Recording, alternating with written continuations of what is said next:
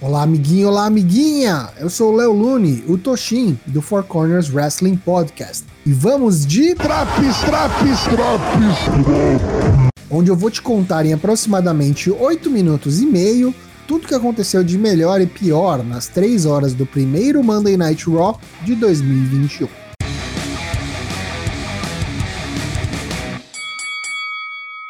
Hulk Hogan, em um rápido segmento backstage, nos dá as boas-vindas ao primeiro Raw do ano, a Noite das Lendas. Começamos o programa com e Morrison no Miss TV, que nos dão a lista das lendas presentes nesta noite. Mas os convidados da noite deste talk show são participantes habituais do Raw. Kofi Kingston e Xavier Woods, a New Day. Eles dizem que tem um novo programa próprio, o New Day Talks, Kofi começa a fazer perguntas que Morrison fica feliz em responder e Miz o repreende por dar corda aos fanfarrões. Miz finalmente explode de raiva, diz que quem tem um programa é ele e que ninguém os leva a sério. Eis que ouvimos uma música familiar e surge Teddy Long. Ele tenta bucar Miz e Morrison contra o Undertaker, mas Adam Pearce aparece e diz que não vai rolar. Plano B então, Miz e Morrison contra New Day, a seguir. Bom combate onde Kofi, Xavier e Morrison carregam o piano.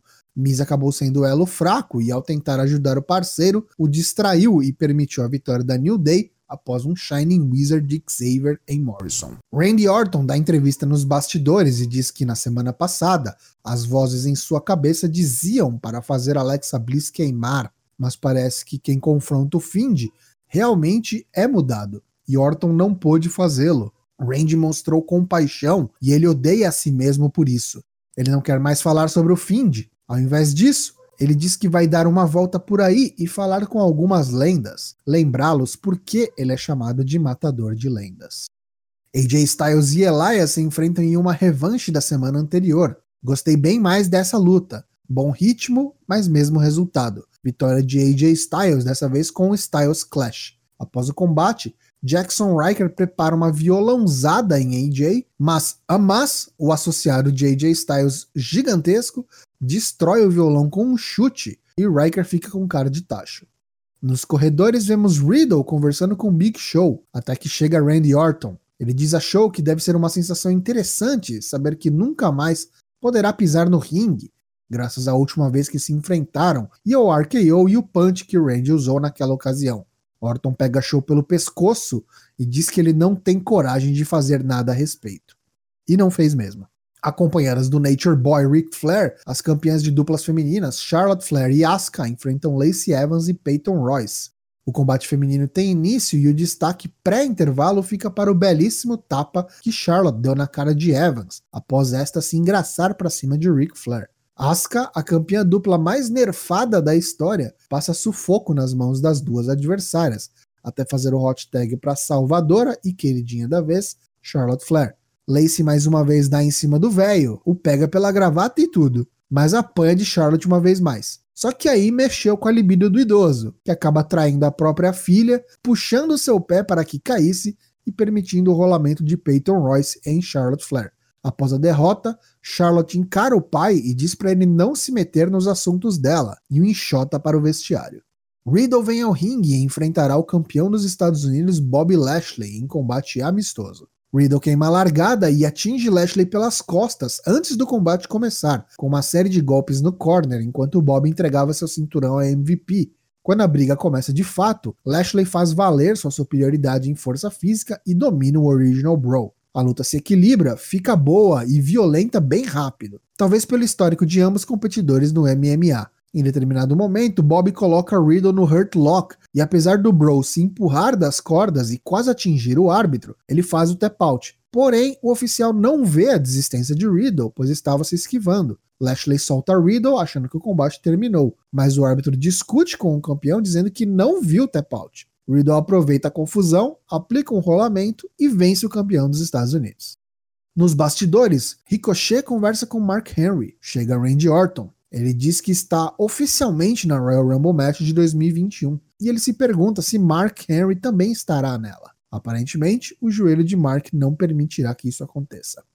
Mandy Rose enfrentaria Shayna Baszler, mas é atacada pela sua adversária antes do combate. Sua parceira Dana Brooke vem correndo e toma o lugar da amiga, enfrenta Shayna Baszler. E veja você, Dana Brooke é colocada no Kirifuda Clutch com poucos segundos de luta, mas faz um rolamento e coloca os ombros de Shayna no tablado. Contagem de 3 e vitória. No entanto, Shayna não soltou o mata-leão em nenhum momento, e quando a coisa ia ficar feia para Dana Brooke, a recuperada Mandy Rose chegou voando na joelhada para separá-las. Ric Flair conversa com IRS e Molly Holly, que rapidamente se retiram quando Orton chega. Randy diz que vê um homem que se parece com Ric Flair, fala como Ric Flair, mas com certeza aquele já não é mais o homem que ensinou a Randy tudo o que sabe. É só um velho patético. Após fazer bullying com idosos, Randy Orton vem ao ringue para enfrentar Jeff Hardy total e completo domínio de Orton no lento e metódico combate. Ao fim, depois de um draping DDT, Orton preparava um RKO, mas Hardy reage e ao tentar um Twist of Fate é contra-golpeado com um súbito RKO que encerra o combate. Após uma interação com Melina nos bastidores, a Lucha House Party vem ao ringue para um combate contra os Raw Tag Team Champions, Cedric Alexander e Shelton Benjamin, da Hurt Business. Shelton carrega o piano, mas os campeões entram em atrito, pois ambos ficam nervosos quando seu respectivo parceiro faz o tag em momentos não esperados. A discussão favorece os luteadores e Lince Dourado pina Shelton com um Crucifix Roll-Up. Tori Wilson e Nick Cross conversam em um corredor, até que são interrompidas por Angel Garza. Ele oferece uma rosa a Tori e ela diz para Garza ir atrás de Cardi B, que está na sala ao lado mas quando ele chega lá, é recebido pelo Boogeyman. Angel foge assustado e é surpreendido por Artruth, que aplica um rolamento e recupera o título 24-7. No main event, o campeão da WWE, Drew McIntyre, defende seu título contra Keith Lee.